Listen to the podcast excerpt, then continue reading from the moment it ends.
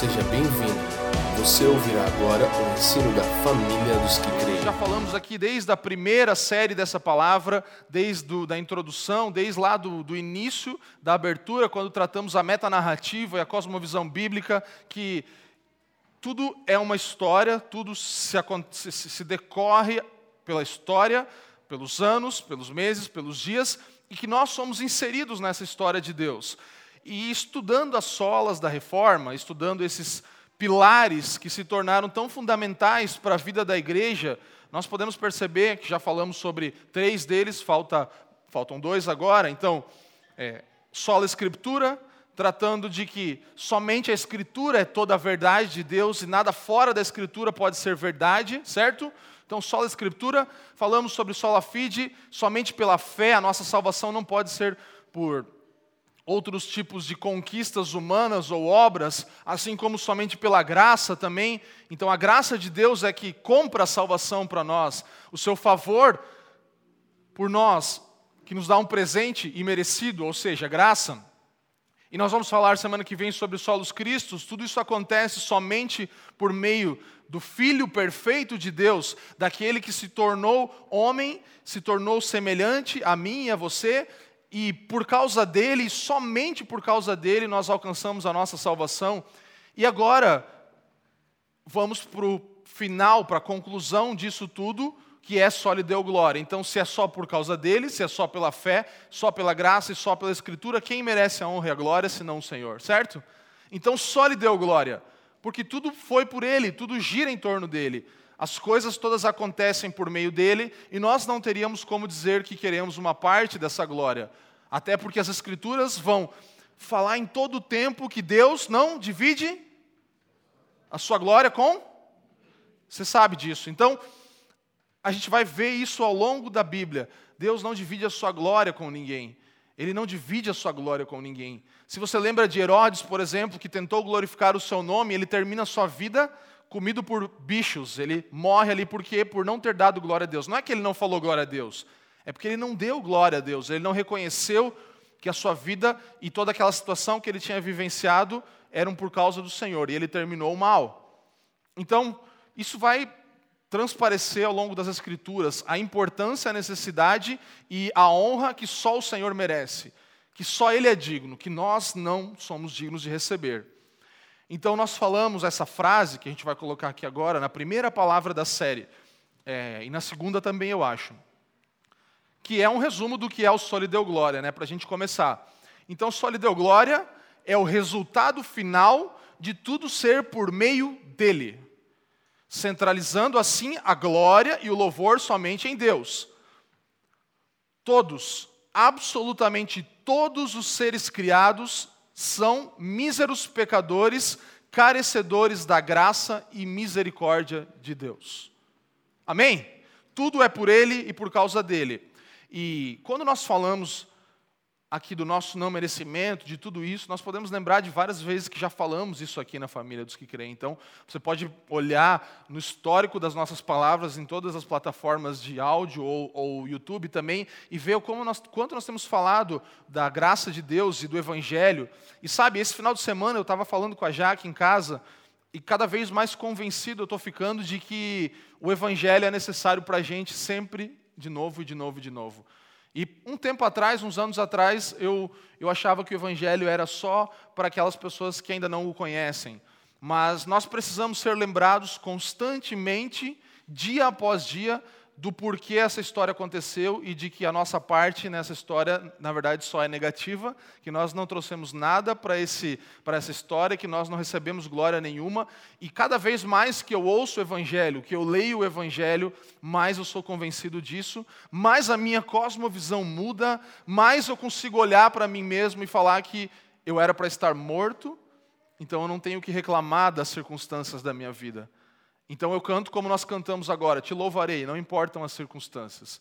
Eu exaltarei o teu nome para sempre, afinal, eu já estou no lucro. Sabe? Nós, infelizmente, temos nos mostrado uma geração um tanto quanto mole, um tanto quanto muito abalável por circunstâncias. A gente é muito vulnerável e nos falta resiliência, nos falta olhar e conhecer mais o Evangelho para entender que nós éramos para estar mortos, que nós não tínhamos destino e futuro nenhum bom. Nada bom da parte nossa poderia acontecer se não fosse a graça do Senhor, se não fosse a verdade de Cristo. Então, nossa, os nossos problemas, e às vezes você pode falar, mas meu probleminha não é tão pequeno, é um grande problema. Sim, mas o seu problema era maior. Você concorda comigo? Pensa no teu problema pior que está acontecendo na tua vida agora. O teu problema antes de você estar aqui reunido com a igreja do Senhor era muito pior, porque você estava morto. Você estava em um lugar onde você não, não tinha perspectivas boas de nada acontecer na sua vida. Você estava condenado à morte, você estava perdido. Você estava caminhando rumo ao inferno.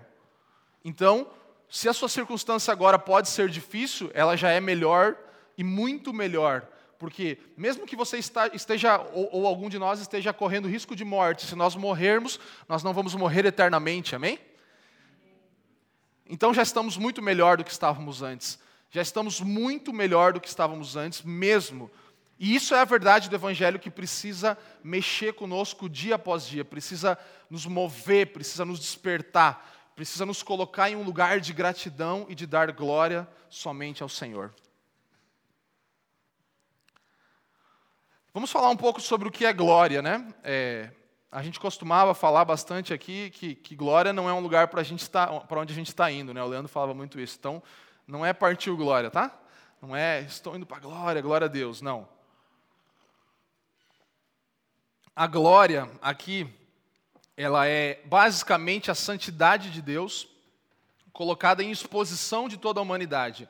Então, um Deus santo, um Deus maravilhoso, um Deus único, incomum, ele está exposto, a sua glória está exposta, exposta de diante de toda a humanidade, e isso, essa, essa manifestação da sua santidade é o que é a glória dele, é o que redunda em honra a ele. Então perceba que Isaías 6,3, por exemplo, nós temos esse texto aí, nós vamos ver essas duas coisas nesse texto. Se você puder, abra a sua Bíblia aí junto comigo para a gente acompanhar. Isaías 6,3 que vai falar sobre a santidade de Deus e vai falar sobre a glória dele, que é esse valor infinito de Deus manifesto. A glória é isso. Isaías 6, versículo 3 fala assim, ó: E clamavam uns para os outros dizendo: Santo, santo, santo é o Senhor dos exércitos. Toda a terra está cheia da sua glória e clamavam uns aos outros, dizendo: Santo, Santo, Santo é o Senhor dos exércitos. Toda a terra está cheia da tua glória, da sua glória. Então, quando a santidade de Deus enche a terra, para que as pessoas vejam isso, ela se chama glória de Deus. Quando a santidade de Deus enche a terra e as pessoas podem visualizar o poder de Deus e a sua magnitude, sua, os seus tremendos feitos, o seu tremendo caráter, isso se chama glória. Então, santo é o Senhor dos exércitos. Toda a terra está cheia dessa visibilidade da santidade de Deus. A palavra santo é incomum. A melhor tradução é essa, separado do que é comum. Então, pense que você separa alguma coisa de várias coisas comuns, aquela é uma especial. Então, aquilo é santificado, aquilo é separado. O Senhor é santo, ele é incomum. Nenhum dos outros seres criados por ele mesmo se compara a ele. Por isso ele é o único digno de glória. Santo, separado do comum. Então, se você está anotando, coloca aí: santo igual a incomum. Santo igual a incomum. Por isso só lhe deu glória. Por isso somente a ele a glória. Porque nós somos seres comuns. Então, se eu começar a falar aqui de mim mesmo agora e falar que eu sou bom nisso ou naquilo ou naquilo outro, ou se nós começarmos a exaltar algumas pessoas e falarmos esse cara é bom nisso, aquele outro é bom naquilo, como ele é bonito, como ela é bonita, como ela tem é, autoridade, como ele é cheio de poder, como o cara é rico, como tal, sabe? Vários atributos que nós possamos falar, sempre vai haver alguém melhor do que eu e você, certo? Não é verdade? Sempre tem alguém que é melhor do que você. Mesmo que você ache que você é bom em uma coisa, você vai pensar em um cara melhor do que você e uma mulher melhor do que você naquilo que você faz. Só que ninguém é melhor do que Deus. Ninguém é nem lado a lado com Deus e ninguém é maior, muito menos do que Deus. Por isso ele é o único digno de glória, porque nós não temos como merecer glória, nós somos incapazes em alguma coisa, vamos nos tornar menores do que alguém, por isso não somos merecedores de glória, não recebemos glória por isso. Ele é o único santo, ele é o único que é incomum. Nós somos, inco nós somos comuns, nós somos normais, pessoas ordinárias. Fora tudo que eu vou falar, esse é o primeiro ponto que você precisa entender do porquê que ele é o único digno. Ele é separado, ele é incomum, ele é único, ele é merecedor. Sabe, glória é reconhecimento. Então, quando você glorifica a Deus, você reconhece. Essa é a postura do nosso coração em relação a só lhe deu glória. É quando nós reconhecemos o Senhor em todos os seus caminhos. É quando nós olhamos para tudo ao nosso redor e vimos, isso só está acontecendo por causa de Deus. Isso só pode ser assim porque Deus é bom. E a gente consegue fazer isso nas coisas religiosas, nas coisas cristãs, nas coisas, entre aspas, espirituais. A nossa dificuldade, nós queremos tratar um pouco nessa noite, é perceber Deus no comum, perceber Deus no ordinário, perceber Deus nas pequenas coisas, e essas nós tratamos como normais e achamos que são fruto do nosso trabalho ou de alguma conquista da ciência, mas não tem como você não olhar para as coisas ao seu redor. Por exemplo, eu amo café. Quem me conhece sabe, a gente tem até um grupo aí de café. Se quiser fazer parte, comprar um café coletivo, aí a gente compra todo, todo mês uns cafés. E, cara, no café eu percebo a glória de Deus, porque não tem como aquilo ser uma coisa. né? Tem como. E se você não toma café, eu sinto muito. Se você não pode tomar por alguma causa, sinto também. Mas se você não gosta, eu sinto mais ainda, porque aí você está. né? Você está tá com o coração endurecido em relação a uma manifestação da glória de Deus, entendeu? Então, eu bebo meu café, não, eu não só bebo, eu moo o meu café, eu coo o meu café, eu preparo ele, eu faço a pré-infusão do meu café, eu faço a infusão do meu café, e depois eu bebo meu café glorificando a Deus, porque aquilo é maravilhoso. E é verdade, nós precisamos olhar, e você pode pensar em outra coisa, pensa num prato de comida que você gosta muito, e você come aquele prato de comida, e você precisa olhar para aquilo e falar: Deus, se não fosse você ter criado isso aqui, se não fosse você me dar essa sensação, experimentar essa alegria de usufruir de um prato de comida que eu tanto gosto, ou de uma tarde em um parque, sabe? Você com a sua família, com os seus filhos, usufruindo de um dia ensolarado, com aquele clima de 19, 20 graus, que não é tão quente, mas está o sol maravilhoso e você está curtindo, você não está suando e você não está nem de casacão. Você está assim, uau, cara, esse dia aqui é maravilhoso. Sabe? E você glorifica Deus naquilo. E você percebe Deus nas coisas comuns. Você olha e fala: Não, eu não, não sou eu que conquistei isso aqui. É Deus. Sabe? E o princípio, obviamente, aonde nós precisamos partir, da onde precisamos partir e entender que ele é glorificado, é o princípio da reforma, que é a nossa salvação, que é aonde estava centralizado e canalizado todo o problema da época da reforma, que era na salvação. Então, obviamente, aqui começa, eu fui para coisas comuns do dia a dia, mas obviamente isso começa na nossa salvação. A nossa salvação vem de quem? Vamos lá. Deus. Pode falar, não precisa falar. Deus. Deus. Fala aí, Deus. Deus. A nossa salvação vem de Deus. E ela é efetuada do início ao fim por meio de quem? Deus? Deus! Certo? E a glória deve ser dada somente a quem? Deus. Porque a salvação vem dele, ela acontece do início ao fim por causa dele e ele merece a glória. É simples. É muito fácil de se entender isso aqui. Ele planejou, ele executou e ele aplicou a salvação. Ele fez um plano perfeito, ele executou o seu plano de forma perfeita e ele aplica isso perfeitamente hoje às nossas vidas. E nós somos salvos somente por causa de Deus. Somente pela fé, somente pela graça, somente pelas Escrituras. Sabe? Não tem como ter um outro caminho, somente por Cristo. Somente a Deus a glória. Isso é só lhe deu glória. Se você pensar e falar, tá, mas eu tenho alguma parte nessa salvação, né? Você vai falar, ah, mas eu, a minha fé, por exemplo, a, a sua fé vem de Deus, é o que Paulo vai falar, certo? É dom de Deus. Então a sua fé não vem de você mesmo. Se nós pudéssemos nomear, eu vi Augustus Nicodemos falando sobre isso, ele fala assim: é, se nós tivéssemos uma parte que nós pudéssemos falar que a nossa parte na salvação é o pecado.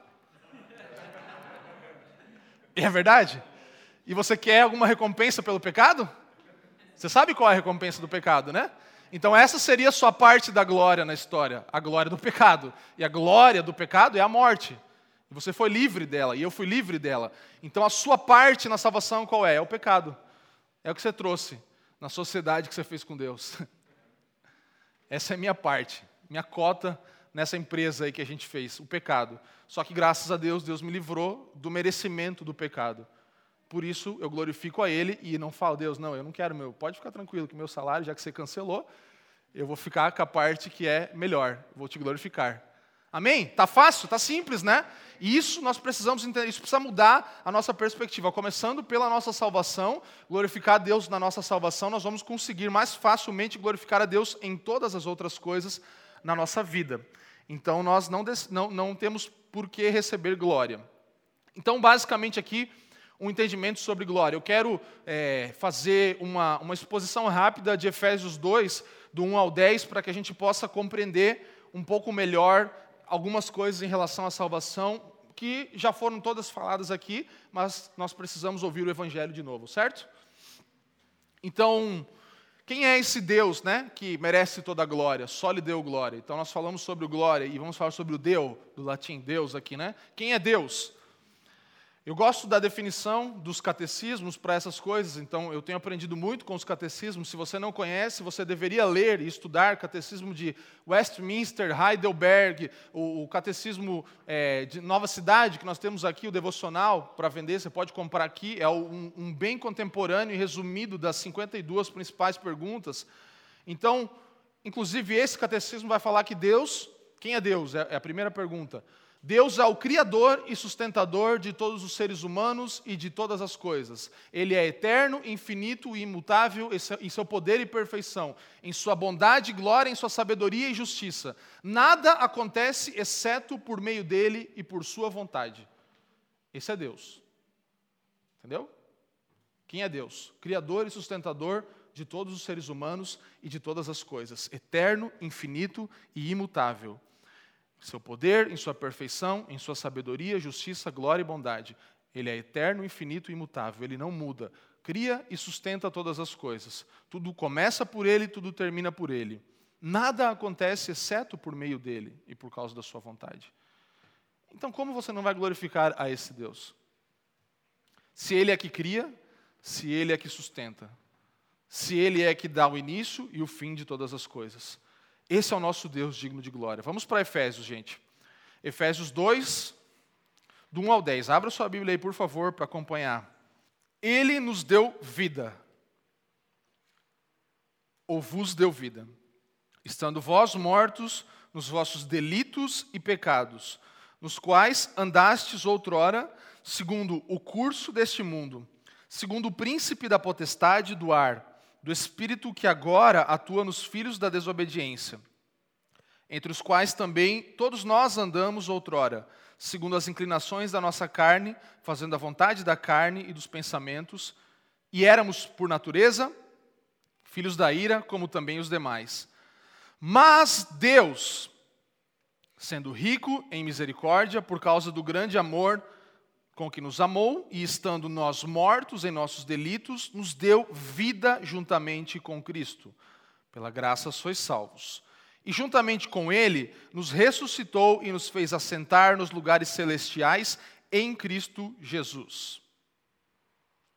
Para mostrar, nos séculos vindouros, a suprema grandeza da Sua graça, em bondade para conosco, em Cristo Jesus. 8 porque pela graça sois salvos mediante a fé, e isto não vem de vós, é dom de Deus, não de obras para que ninguém se glorie.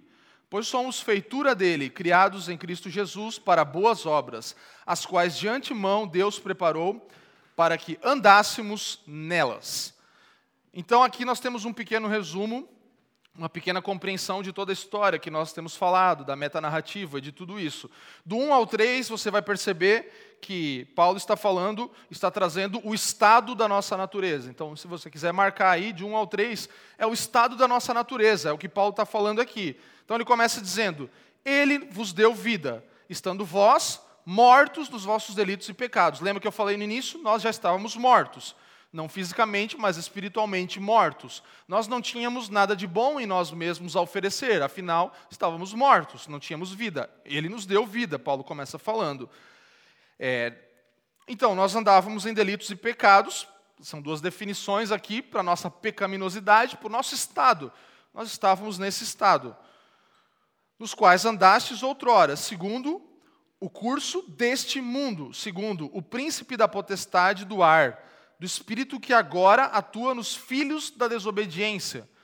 Então nós éramos filhos da desobediência, nós atuávamos no espírito da potestade do ar, no, na, no, no, na ideia do reino espiritual maligno, onde Satanás e seus anjos governam, nós nos movíamos nessa perspectiva.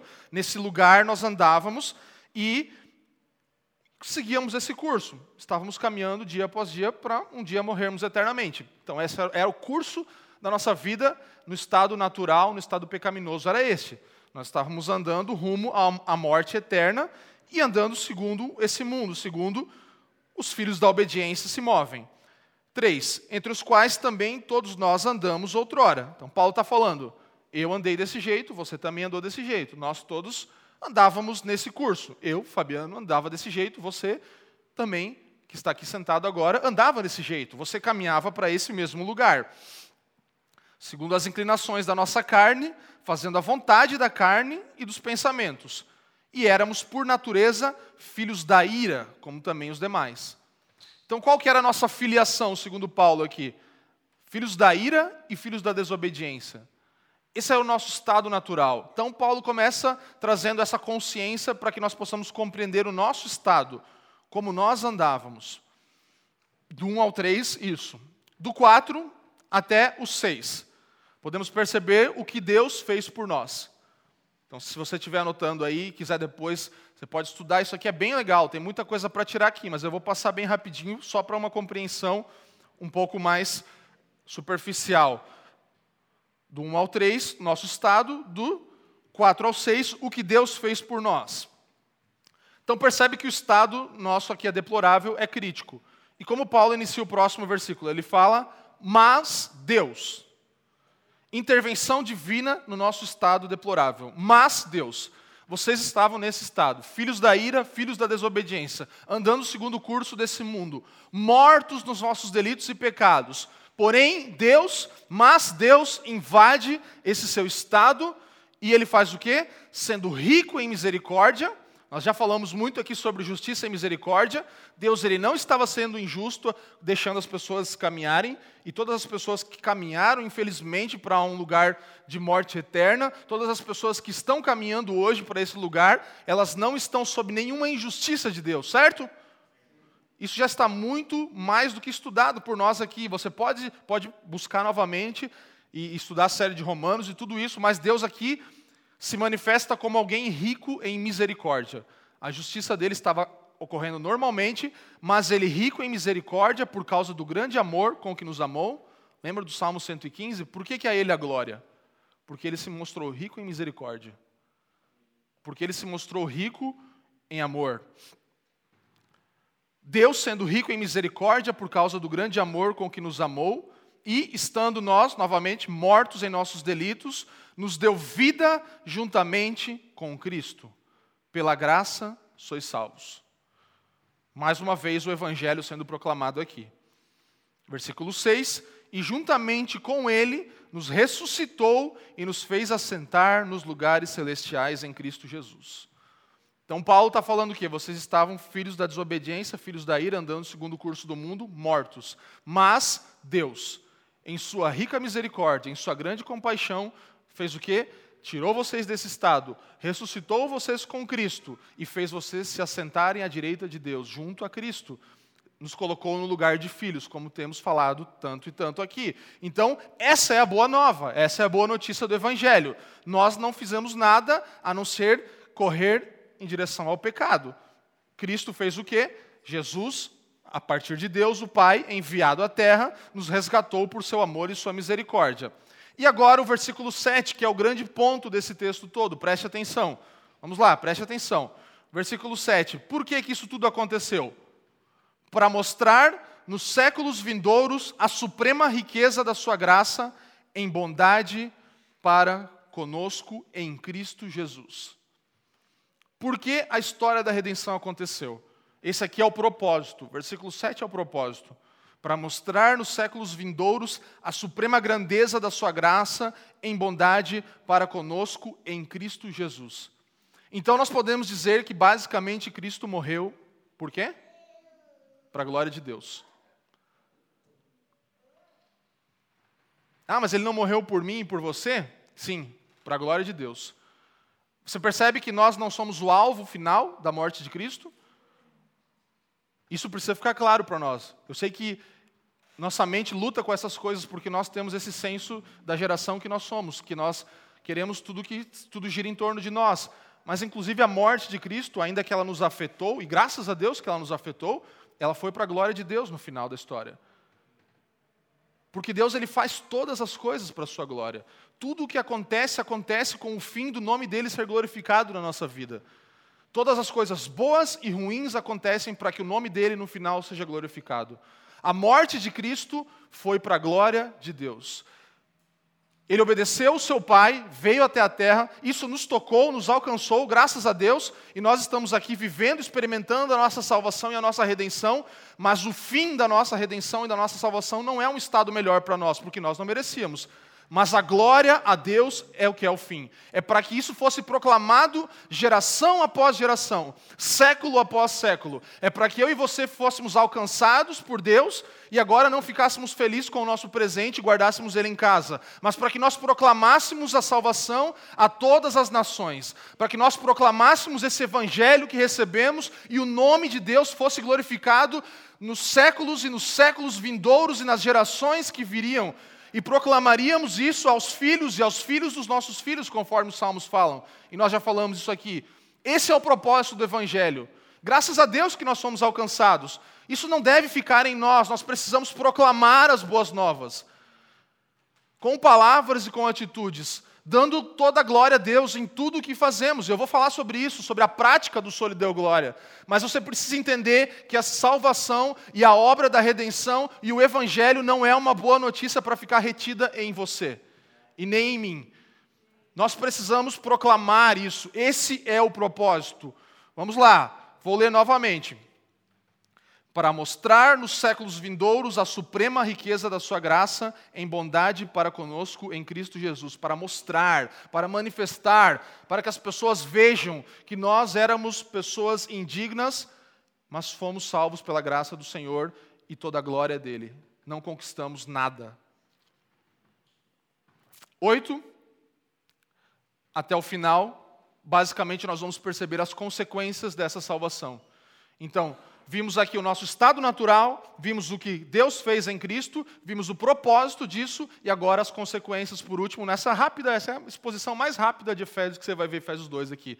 Rapidinho, só para a gente entender. Nós vamos a gente está com um plano de começar uma série no ano que vem, provavelmente em fevereiro, depois de falar sobre os atributos de Deus, sobre Efésios. Vai ser muito legal. Então a gente vai estudar Efésios verso a verso aqui e, e nós vamos passar por isso aqui novamente com mais detalhes. Mas o restante é consequência, do 8 ao 10.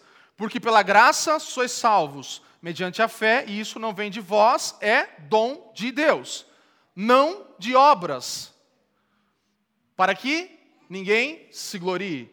Então não é resultado de obras. Obras aqui é o que? Obras para a salvação.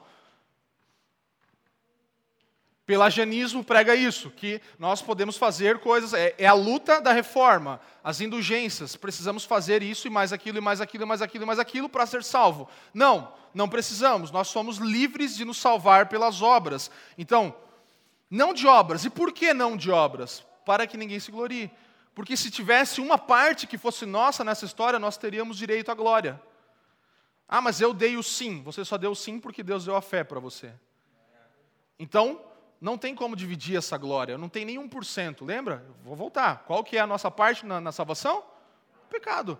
Então, você foi livre do teu salário, graças a Deus, não vai precisar receber, mas não busque glória pela sua salvação. Não ache que você está conquistando alguma coisa por obras. Não de obras, por quê? Para que ninguém se glorie. Porque o plano de Deus era que ele sempre fosse glorificado. Esse é o natural da, da, da, história de Deus, da metanarrativa, é que Ele, o Criador, seja glorificado, porque Ele é santo, porque Ele é bendito para sempre, porque Ele é o Criador e sustentador de todos os seres humanos, de todas as coisas, eterno, infinito, imutável, sem poder, sabedoria, glória, justiça, bondade. Nada acontece senão por meio dele e por sua vontade. Ele recebe a glória. Então, não de obras para que ninguém se glorie. Vamos concluindo. Pois somos feitura dele. Somos feitura dele. A palavra aqui você sabe qual é? Poema ou poema.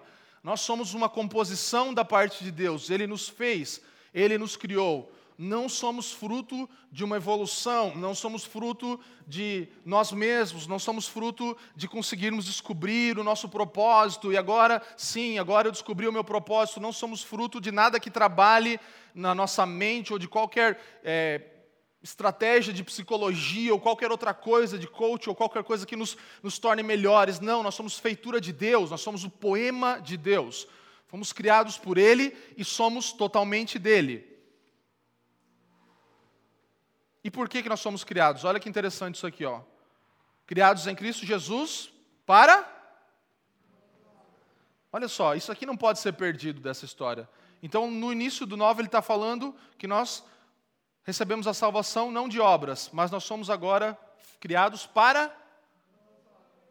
Então, as boas obras aqui, basicamente, elas não são um requisito para a salvação, elas são uma consequência da salvação. Então, se nós não podemos usar boas obras para conquistar a salvação, é natural que nós pratiquemos boas obras porque conquistamos a salvação. Conquistamos, entre aspas, recebemos, ganhamos a salvação.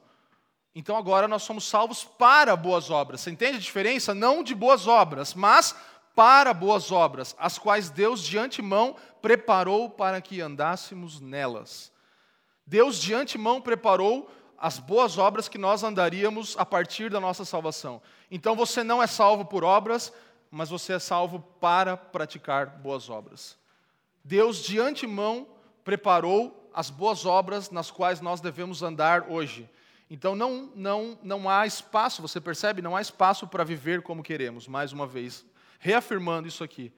Não fomos salvos por obras, mas somos salvos para obras. Anote isso aí, marque esse versículo aí bem, ó. Marca lá, ó, não de obras, para boas obras. Não de obras, para boas obras. Resultado, não consequência. Amém? Resultado e não consequência. Nós não, não, não, não requisito, quero dizer. Não requisito. Resultado da salvação não obra minha, obra que eu consigo fazer só por causa que eu fui salvo. Vamos lá, essa é a pequena exposição. Então, do 1 ao 3, estado da natureza, 4 ao 6, o que Deus fez por nós, 7, o propósito, e 8 a 10, desse versículo, as consequências. Jesus morre para a glória de Deus. E eu quero rapidamente, nessa segunda parte e parte final dessa exposição, falar um pouco sobre a nossa intencionalidade em relação a isso. Então, nós, nós percebemos até agora que há um caminho aqui que já está traçado, que somente Ele recebe a glória. Então, mesmo que eu e você tentemos receber glória pelas coisas que fazemos, isso não vai acontecer.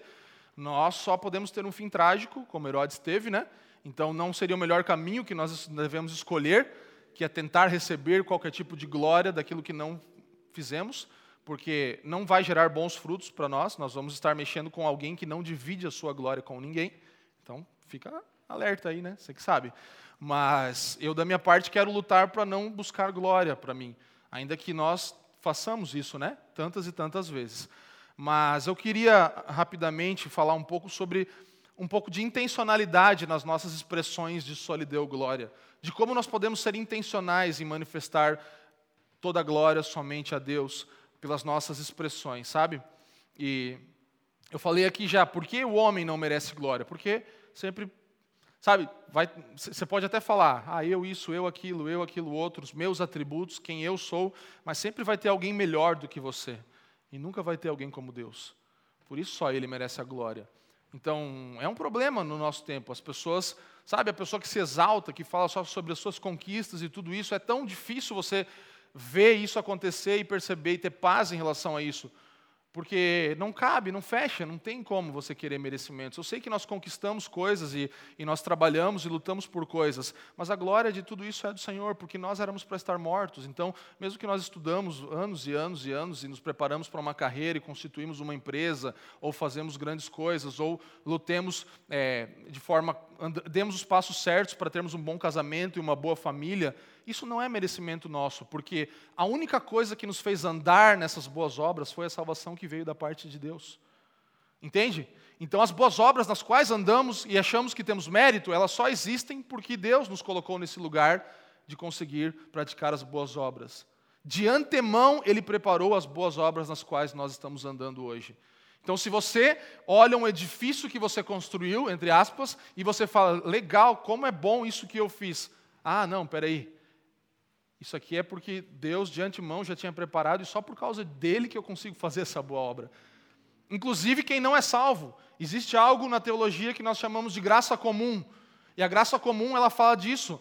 Fala do cara que planta o café que nem é crente, que faz o café mais gostoso do Brasil, mas ele nem é crente. Mas ele tem graça comum ali, a graça da parte de Deus, que não é a graça salvífica, mas é a graça que faz ele conseguir fazer o chefe de cozinha fazer aquela refeição maravilhosa, ainda que ele não seja cristão e não ande em boas obras. Então há uma porção de graça comum e há uma porção de boas obras nas quais nós andamos somente por causa da nossa salvação, por causa daquilo que Deus fez por mim. Então percebe como não tem meio que um escape aqui para nós sermos glorificados, né? Vocês estão comigo, gente? Vamos lá. É, é interessante, Romanos 1 né, vai falar bastante sobre essa ideia de trocar o Criador pela criatura e, e, e a glória daquele que criou para colocar em coisas criadas por nós. E, e essa coisa é uma coisa que nós lutamos a nossa vida inteira. E por que, que nós buscamos glória nas coisas criadas, sabe? Porque essas coisas nos lembram tanto de Deus. Essa é a verdade. Então, as coisas foram criadas por Deus e há beleza nelas, e há glória de Deus e a graça comum nas coisas comuns do nosso dia a dia elas nos lembram de Deus. Elas apontam para o Criador, mas elas não podem ser colocadas no lugar do Criador. Eu não posso colocar o café na minha vida como um Deus, ainda que ele me lembre o Criador. Mas eu sou, sou, sou, sou inclinado a fazer isso. Sou inclinado a, a olhar para o meu iPhone e falar, cara, eu, isso aqui é perfeito. Tá? Pode até te lembrar Deus, porque o homem deu. A capacidade que foi dada para o homem criar o iPhone foi só por causa de Deus. Então vai te lembrar Deus, mas você não pode colocar no lugar de Deus. E essa é a nossa luta diária no Só Deu Glória. É olhar para aquilo que você ama tanto e admira e percebe beleza, e, e, é útil, e é belo, e é uau. E falar, glória a Deus. E falar, cara, se não fosse Deus, né? E não falar, mas viver essa expressão no interior do coração. 1 Coríntios 10, 31. Vamos lá, gente, avançando. Esse texto super conhecido. 1 Coríntios 10, versículo 31, vai falar assim: Porque, ou portanto, quer comais, quer bebais, ou façais outra coisa qualquer, fazei tudo para a glória de Deus. Vamos lá, lê comigo. Portanto, quer comais, quer bebais, ou façais outra coisa qualquer, fazei tudo para a glória de Deus. Aqui está falando de coisas simples, comer ou beber, das coisas corriqueiras do dia a dia.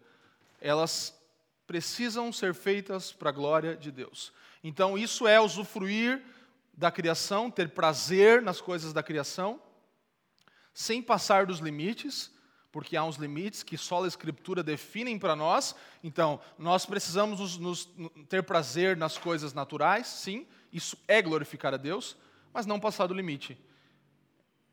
Então, é ter prazer em comer um bom prato de comida também, mas não se empanturrar. Entendeu? Isso é glorificar a Deus. É você olhar para a criação e não colocá-la no lugar errado, porque há limites que nós, na nossa natureza, queremos sempre romper, ir além. E isso nos faz perder a, a, o usufruir e o ter prazer de forma correta que glorifique a Deus. E aí nós passamos do limite e não glorificamos a Deus naquilo também. As duas coisas são erradas. Olhar as coisas criadas como pecaminosas em si mesmo, a não ser que elas sejam realmente pecaminosas, né? A não ser que elas sejam, por exemplo, ah, é, sei lá, você vai. É difícil esse exemplo, né? Você sempre já fica esperando o cara dar uma tropeçada aqui, né? É, mas a gente fala do trabalho para a glória de Deus. Vai lá que essa é fácil. Ah, eu trabalho para a glória de Deus. O que, que eu tenho que trabalhar? Cara, qualquer coisa você pode glorificar Deus. Ah, mas se você for um traficante de drogas, você não vai glorificar Deus, obviamente, porque você, né? Então vai ter questões de ética envolvidas. Às vezes as pessoas perguntam: ah, eu esses dias eu ouvi alguém falando, cara, como é que é? O cara é, ele vende canal de é, assina, assinatura da Sky, daí tem canal adulto lá no meio, tipo, o cara pode fazer isso tal. Aí tipo tem várias coisas que mexem ali com ética, com um monte de coisa, né? Então assim, a gente não vai entrar nessas coisas, mas você vai avaliar e vai perceber, segundo as Escrituras, o que glorifica a Deus. O que você faz que pode não estar glorificando a Deus. Mas, com exceção de algumas profissões, todas as profissões podem glorificar Deus. Entende? Com exceção de algumas coisas que você come, ou quantidades que você come, você vai poder glorificar Deus com isso também.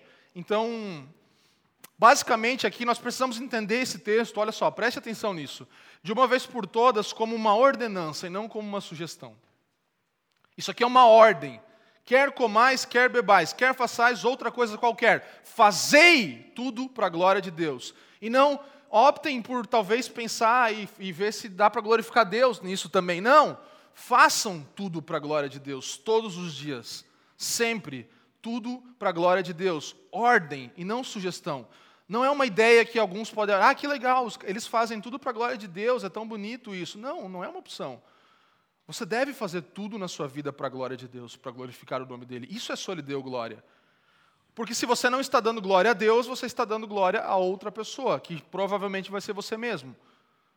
Ou outra pessoa. Entende? Então, é uma ordem, não é uma sugestão. E ela está muito envolvida com você ter prazer nas coisas naturais criadas mesmo, que não tem um problema em relação a isso, sabe? John Piper ele tem uma frase que todo mundo conhece quase, que, que ele fala assim: Deus é mais glorificado em nós quando estamos mais satisfeitos nele. Então, a nossa satisfação em Deus, quando nós estamos satisfeitos plenamente em Deus, ele vai ser glorificado. A glória de Deus está em que nós estejamos satisfeitos nele, que nós não precisemos buscar alternativas para sermos satisfeitos, mas que estejamos satisfeitos nele, com aquilo que ele nos dá dia após dia, com o pão de cada dia, com as lutas de cada dia, estejamos satisfeitos e consigamos ter prazer em Deus, e com os prazeres também naturais, que não são os pecaminosos, que não há problema, nós precisamos ter prazer nas coisas comuns. Eu lembrei do, do Bach, né? Johann Sebastian Bach, um dos músicos mais, mais famosos e, e, ilustres e, e, um super músico da história. Bach, ele sempre assinava as suas partituras com Sol e Deu Glória no final. Pode pesquisar, você vai ver, tem um, na internet tem várias imagens assim. Sol e Deu Glória, ele escrevia no final isso. Então ele compunha as suas canções e as canções dele não tinham letra, acho que quase todas, a maioria, né? Acho que não tinha, era mais instrumental. Então, ele não tinha ali uma coisa que fala, não, mas, ah, cara, não é a música gospel isso aqui. E não era mesmo. Mas ele glorificava a Deus com a música, música ponto. Sabe? Glorificava a Deus. E ele glorificava a Deus porque ele colocava solideu glória no final da, da partitura? Obviamente não. Obviamente não era o ponto que precisa colocar só lhe deu glória na assinatura do seu e-mail, como a gente faz na Cultivar e Guardar lá. Não é isso. Isso vai relembrar algo e a pessoa vai olhar, é intencional? É. Porque o cara olha e fala: Meu Deus, cara, toda essa maravilha aqui é. É, vai te lembrar que é para Deus. Então eles, imagina, os caras tocavam, os músicos todos lá, junto com ele, e eles olhavam no final, só lhe deu glória. Ah, cara, não era para pra, as palmas dele, não, era para a glória de Deus. Então era uma, era uma imagem, era uma ilustração de algo que ele vivia na prática. Então a gente tem que cuidar também, obviamente, para não usar o nome de Deus ou o Sole Deu Glória como um mascote, né? Cristo não é um mascote. Ele não é um mascote. Não adianta você usar, botar no carro Deus é fiel, entendeu? Não é isso. Não é usar a camisa fé, entendeu? Não adianta usar só lhe deu glória, Cami, só, entendeu? Até o só lhe deu glória, Dani, que é legal, né? É mais cool do que Deus é fiel, mas não serve de muita coisa sozinho. Se não tiver um, um, um manequim por trás ali que, que, que só lhe deu glória, se é que isso existe, né? O só lhe deu glória não vai adiantar de muita coisa. Não vai, é legal, é bonito, é, é tá meio que na modinha aqui, né? Subcelebridade, mas mas não adianta muita coisa. Não adianta muita coisa se a gente não realmente glorificar a Deus em tudo na nossa vida. Então, não podemos usar Cristo como mascote. Tem uma marca nos Estados Unidos, que é uma marca muito conhecida de roupas, e eles, eles colocam João 3,16 dentro das sacolas deles, assim. E aquilo é legal, tal, o cara olha, oh, João 3,16, às vezes vai na Bíblia, procura, enfim. É, mas eles são alguns dos piores. É, eles têm multas sobre contratos de, de, trabalho, eles falsificam várias, várias das estampas deles, são sem direitos autorais pagos, eles tratam mal os funcionários deles, eles têm dívidas com muitos, muitas pessoas e tal. E, então não adiantou muito, né? João 3,16 porque você está fazendo tudo errado, então não adianta. Então, o, o, bom é as duas coisas: é uma manifestação verbal, uma, uma expressão real, uma expressão visível, mas que sustente por trás. Então, esse conjunto é um conjunto legal. É, é bom que seja assim, é importante que seja assim. Então, basicamente, nós precisamos cuidar para não ter posts bonitos no Instagram, mas não uma vida que sustente. Ter palavras legais, ter, saber discursar, saber falar, mas sem uma vida que sustente, gente, não vai adiantar. Porque você está usando simplesmente Cristo como um mascote, como alguém que você vai falar, cara, olha que legal, eu sirvo a Cristo.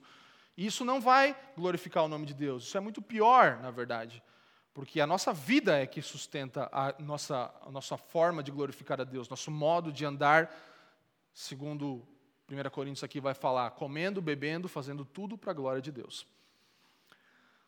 Sabe, e então, na prática, é, nós precisamos ver que as nossas escolhas, no, o nosso dia a dia, o que nós escolhemos fazer ou não fazer, é o que vai determinar se nós estamos glorificando a Deus. Então você vai tomar uma decisão. Que decisão você vai tomar? A decisão que mais glorifique a Deus. Então você tem uma decisão a tomar. Qual a decisão que você vai tomar? A que mais glorifique a Deus. A que, segundo as Escrituras, vai honrar o que Deus está falando. Então, você tem algumas decisões que, todas as decisões, na verdade, vão ser tomadas baseadas aqui. E aí você vai glorificar a Deus ou não. Então, as nossas escolhas têm esse papel. É, o nosso propósito. Qual é o propósito de você estar fazendo o que está fazendo? É glorificar a Deus? Se sim, prossiga, continue, dê andamento nos seus projetos que glorifiquem a Deus que mostrem o nome dele, que mostrem que ele é exaltado. E aqui não são simplesmente coisas gospels, né? Não são simplesmente coisas que têm o nome de Jesus estampado, mas pessoas, empresas que pagam seus funcionários direito. Lembra lá de Efésios 5, 6, vai falar o patrão que cuida bem do seu, do seu empregado, o empregado que chega no horário, isso é glorificar a Deus. Não é que tem que ter um, um culto ali na hora da, da, da do intervalo. Pode ter, mas não é isso. É sobre fazer todas as coisas no padrão moral, no padrão correto. Isso honra a Deus, isso glorifica a Deus. Você vai conhecer, eu já falei aqui, mas eu vou repetir a história de Lutero e do sapateiro. Isso é um bom exemplo de solideu glória. Então, um sapateiro que se converteu chega até Lutero e pergunta para Lutero: Olha só, eu conheci Jesus, que legal, estou vivendo aqui com ele agora. Como que eu faço para glorificar Deus? O que, que eu tenho que fazer? Eu sou um sapateiro e tal, e talvez aquele sapateiro esperando que Lutero falasse, cara, fecha a sapataria lá e bora, vamos aqui para o mosteiro, vamos buscar Deus, cara, todo dia, vamos orar, vamos ler a Bíblia 50 horas por dia. Não. Ele fala, faça bons sapatos e venda por um preço justo. Você estará glorificando a Deus. Fácil, simples. A resposta não esperada, a resposta óbvia é que traz glória a Deus. Então, Pensa aí no que você faz. Se você estiver fazendo bom, bem aquilo que você está fazendo, o melhor que você pode, e se você não está extorquindo ninguém com aquilo que você faz, você está glorificando a Deus. Porque isso é exceção no nosso mundo. As pessoas pagam salários abaixo do que as, os trabalhadores merecem, Elas roubam, elas usam táticas, estratégias que não glorificam o nome do Senhor. Então, alguém que faz bons sapatos e vende por um preço justo é alguém que vive segundo o padrão dos céus. É alguém que traz glória ao nome do Senhor. É alguém que glorifica o nome do Senhor. A nossa obra, lembra de João? A gente fala esse texto aqui há anos, João 6,29. É, o que faremos? Né, os discípulos perguntam, para realizar as obras de Deus. Aí Jesus fala: a obra de Deus é essa. A única coisa que Deus está fazendo é essa: que creiais naquele que por ele foi enviado. Ou seja, manifestar o Filho, mostrar o Filho, mostrar Jesus. Então, ah, eu vou agora largar tudo e vou para a obra de Deus. Não, a obra de Deus é uma só: é manifestar o Filho de Deus. É que as pessoas ao seu redor creiam que existe um Deus. Isso é o que nós falamos antes, o propósito do Evangelho, o propósito do Solideu Glória, o propósito da salvação. Que as pessoas olhem para você e tenham esperança. Cristo em nós, a esperança da glória. Então, as pessoas podem olhar e elas estão desanimadas e muita gente está morrendo, mas o Daniel me traz esperança, por quê? Porque tem Cristo nele e ele faz as coisas corretas e isso me anima e eu falo, cara, que legal isso. Só que isso está tão em exceção, por isso a esperança está tá tão em, em, escassez no nosso meio.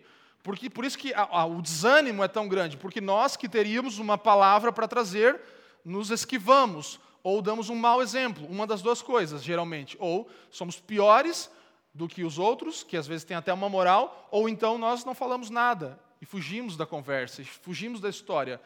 Então pense nisso, sabe? A obra de Deus é essa, que nós possamos realmente manifestar Cristo, que as pessoas ao nosso redor creiam que Cristo foi enviado e que Ele é real na nossa vida. Há uma outra expressão do latim que, chama, que, que, que, se, se chama corandeu. Corandeu, alguém já ouviu falar disso? Levante sua mão bem alto. Corandeu. O que é corandeu? Corandeu é viver na presença de Deus todo o tempo, diante da face do Senhor em todo o tempo. Isso é solideu glória. Corandeu traz solideu glória. Então, estar diante da face do Senhor todo o tempo, viver a vida inteira na presença de Deus, sob a autoridade de Deus, para a glória de Deus. Isso é corandeu, é estar diante dele, estar na face de Deus em tudo na nossa vida, e não só em um momento de oração, de devocional, de domingo à noite, num culto, mas todos os dias. Parece que essa palavra é que nunca vai cansar.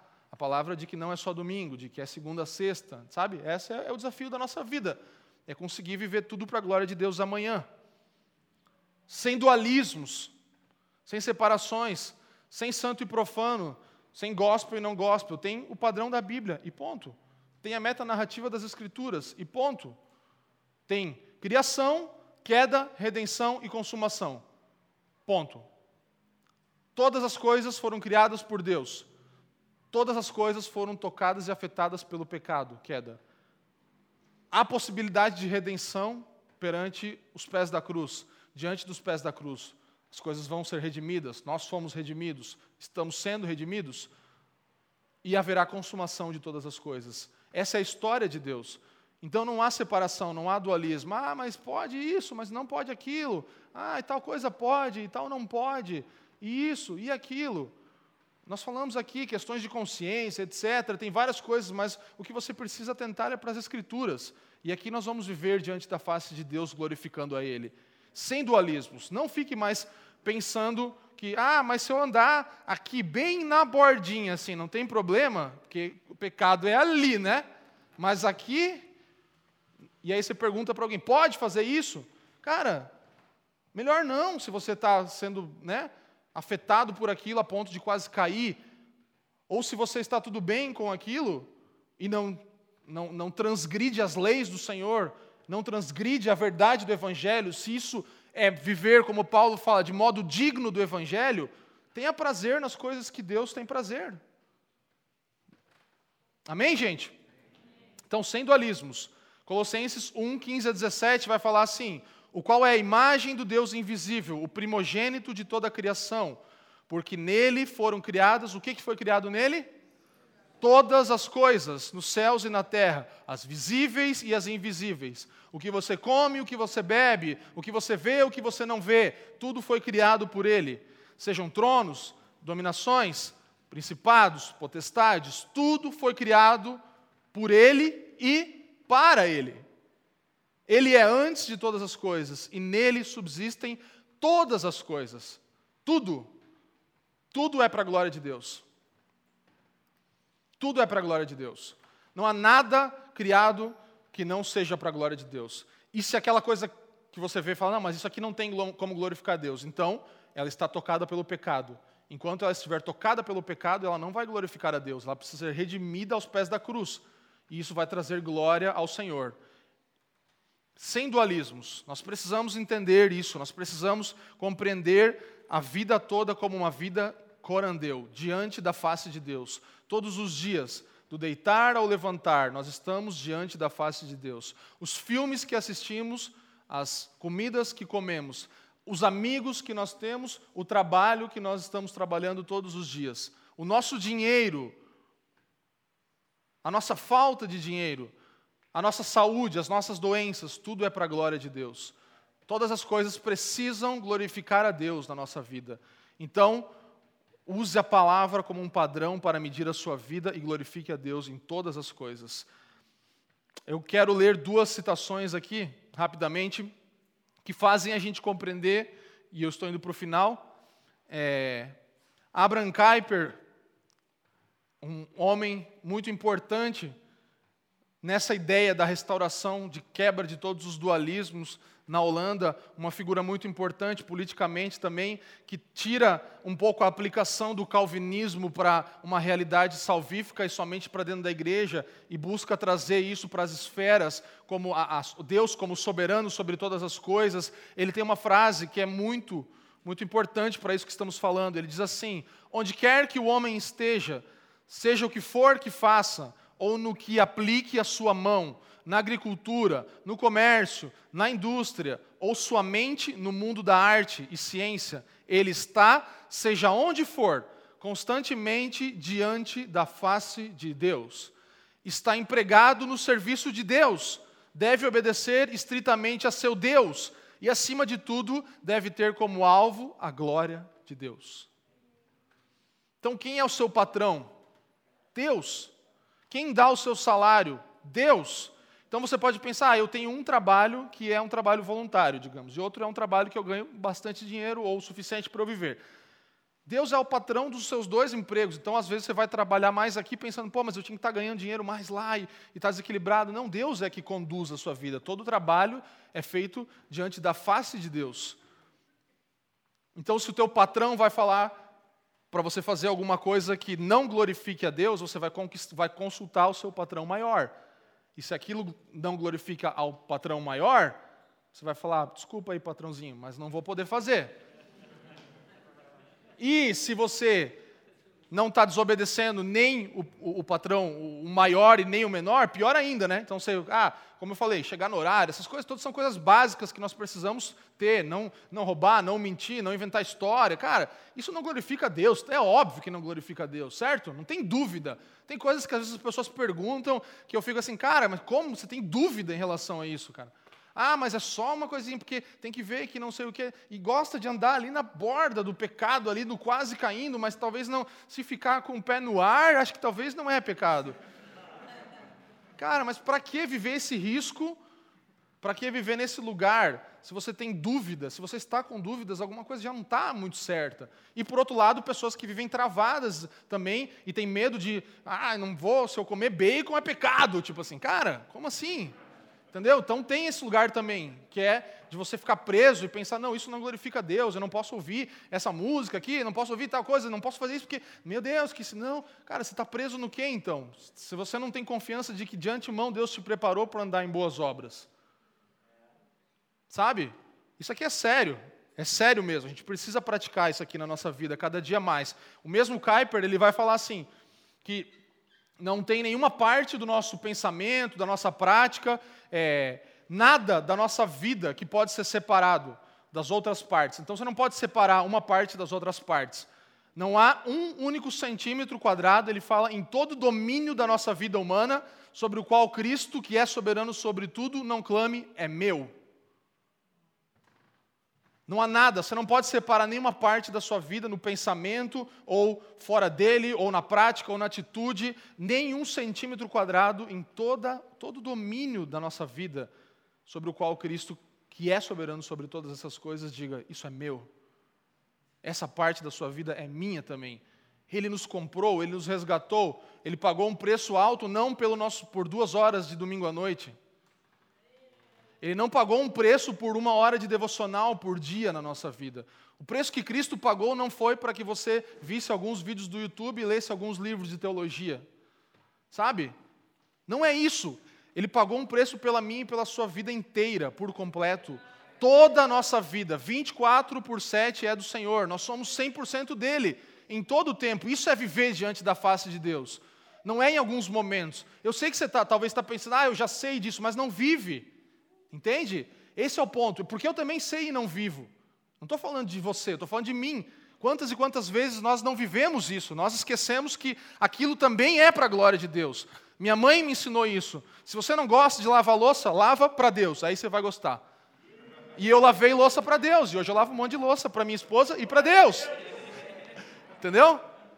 Esses dias eu machuquei meu dedo, aí fiquei sem lavar umas duas semanas. Uma folga, foi meu recorde, né, amor? Duas semanas sem lavar louça, cara. Recorde. Para a glória de Deus. Deus permitiu, né? Quase decepou um pedaço do dedo fazendo um negócio da cultivar. Mas é isso, gente, sabe? Deus, o preço que Ele pagou foi pela nossa vida como um todo, por completo, corandeu, 100% do nosso tempo. Às vezes a gente esquece, né, cara, quando você está lá rolando o feed do Instagram e não tem ninguém vendo, né? Você fala, cara. Aí se aparece alguém, daí você não estou nem falando das piores coisas, estou falando de alguma coisa que você acha que, cara, Deus está com você, você não esquece que Deus está ali junto com você, vendo o que você está vendo. Ele está olhando o que você está olhando nos momentos que ninguém vê. Isso é coisa que a gente fala para as crianças, mas a gente esquece. Ah, mas Deus está vendo todas as coisas. A mensagem que você apagou no WhatsApp, né? Deus viu, não tem um stickerzinho? Não adianta apagar que Deus viu, né? Deus viu, por quê? Porque está no coração e Ele sonda o nosso coração. Então você mandou, arrependeu, Deus viu, tem que pedir perdão do mesmo jeito. Porque já aconteceu lá dentro. Você, você pode ter cancelado, né? Você pode ter matado a pessoa no teu coração. Então, vê bem, vê bem, dá uma olhada. E isso é básico, mas a gente esquece. Então, é, é, necessário nos lembrarmos que a nossa vida é toda diante da face de Deus. Quando você não está com sua esposa, com seu marido, quando você não está com seus pais, quando você não está com seu pastor, com quem discipula a sua vida, quando você está sozinho, Deus está diante de você e você está diante dele. E ele está clamando: Isso aí é meu. Esse seu tempo aí é meu. Isso que você está fazendo com a tua mente, é enchendo de porcaria, isso é, é meu também. E os filmes que você vê, que, que você enche a sua cabeça, e as coisas que você vê nas redes sociais, as pessoas que você se relaciona, é meu. Tudo ele clama é meu. Tudo na nossa vida é dele. Não há uma parte sequer que nós possamos dizer, isso aqui é meu, separado. Porque Deus não pagou um preço por 5% nosso 10, 99,9. 100% da nossa vida é do Senhor. Isso é só Ele deu glória. Amém, gente? Catecismo de Westminster, na sua primeira pergunta, fala assim: ó, qual é o fim principal do homem? Resposta: o fim principal do homem é glorificar a Deus e gozá-lo para sempre. Que Piper fala: esse é o fim de Deus, do, do homem, o principal fim do homem, glorificar a Deus e ter prazer nele, para sempre. Glorificar a Deus e ter prazer nele. Então, o prazer não é um pecado. O prazer em Deus é o que Deus é, é o que glorifica a Deus na verdade. Então, se você tiver prazer em Deus, você está glorificando a Ele. Se você tiver prazer em concupiscências e desejos da carne, você não está glorificando a Deus. Deus ele quer que nós tenhamos prazer. Então, tomar um bom café glorifica a Deus. Amém? Esse é o fim de todas as coisas: glorificar a Deus e gozá-lo para sempre. E depois a pergunta 2, eu não separei aqui, mas aí ele vai falar no catecismo, ah, e como que faz isso, né? Qual que é a regra para seguir? E o catecismo de Westminster responde as escrituras. Esse é o padrão para você avaliar e falar, mas aí até onde que eu vou nessa história? Até aqui. Aonde as escrituras determinam. Vamos lá. Gostaria de encerrar com essa declaração de Cambridge, que é uma declaração de 1996 em Massachusetts, uma organização de várias igrejas que, que fizeram essa renovação de um pacto em relação à reforma.